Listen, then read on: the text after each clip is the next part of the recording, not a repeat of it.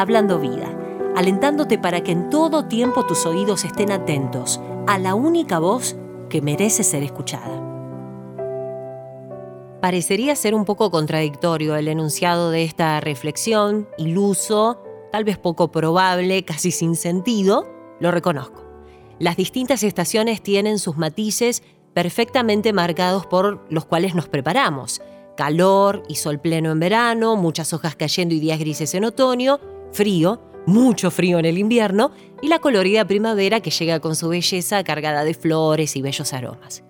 En la imagen mental que fuiste desarrollando, pocos son los que se imaginan activos y plenos en invierno, donde preferimos acurrucarnos al calor de la hoguera, es el otoño el que preferimos pasar rápido, ya que las muchas hojas terminan tapando el colorido jardín que ya comienza a opacarse. Muchas veces las tantas hojas terminan aún agotando nuestra paciencia al tener que recogerlas día tras día. El caluroso verano llega con mucha expectativa, pero termina agotándonos fácilmente si no estamos sumergidos en una piscina. Ya Salomón reflexionó sabiamente en que hay un tiempo para todo y no precisamente todo tiempo tiene color y aroma primavera. Hay una temporada para todo, un tiempo para cada actividad bajo el cielo. ¿Qué dice la palabra? Un tiempo para nacer y uno para morir, un tiempo para sembrar, un tiempo para cosechar, para matar y un tiempo para sanar, un tiempo para derribar, un tiempo para construir. Muchas eh, coincidirán conmigo en que la primavera parecería ser la estación ideal.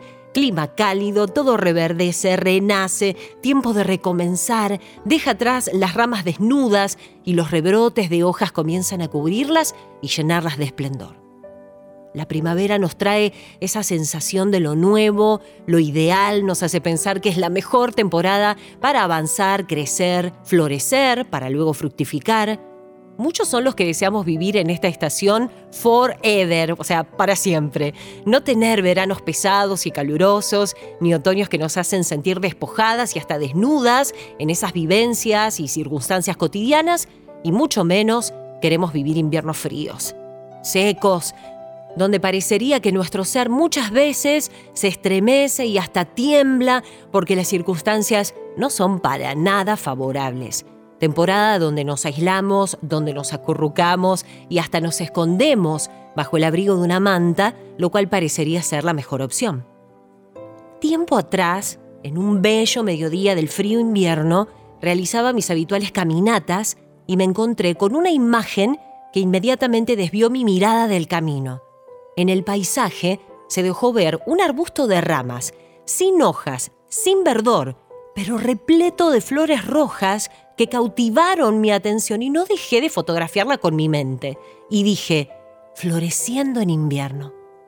Este pensamiento me llevó a darme cuenta que sea cual fuese la temporada actual por la que estés pasando, tal vez sientas que es tu peor invierno, que por estar pasando por esta temporada fría, tu fuente se secó, que ya no fluye con poder, tal vez las malas noticias te llevaron a encerrarte y a acurrucarte debajo de una cómoda frazada, que lo único que te permite es esconderte a la espera de una primavera mágica que asome algún día. Tomas un lugar que no te deja buscar y ver la manera de florecer a pesar de cuál fuese la situación. El invierno, las situaciones de escasez, de sequía, de inseguridad, de temores y hasta de desesperanza no son motivos para dejar de florecer si estás plantada y bien aferrada a tu Creador. El salmista expresó, pero los justos florecerán como palmeras y se harán fuertes como los cedros del Líbano. Podés florecer en tu más cruel invierno. Podés emanar un perfecto aroma y brillar con tu mejor color, sea cual fuese la situación que estés atravesando. El salmista expresaba que incluso en la vejez, temporada donde no es natural dar frutos, esto acontecería producto de estar plantados en la presencia de Dios. Tu color, tu perfume, no dependen de vos, dependen de quién habita en vos, dependen de quién te creó y tiene todo el poder para hacer de tu peor invierno una bella y colorida primavera. Es Cristo en vos quien te permite emanar una deliciosa fragancia y vestir del mejor color, aun cuando todos a tu alrededor no parecen tener esperanza de que el amarronado día se vista de colores. En vos habita el poder que te renueva, que te revitaliza, que hace reverdecer en medio de cualquier temporada, en la medida en que estés conectada a la fuente, conectada a Cristo. Esta es la clave, conectarte cada día con tu Creador, fuente de agua viva, fuente de color, fuente de esperanza. Permite que Cristo cada día fluya a través de vos, aún en tu peor invierno.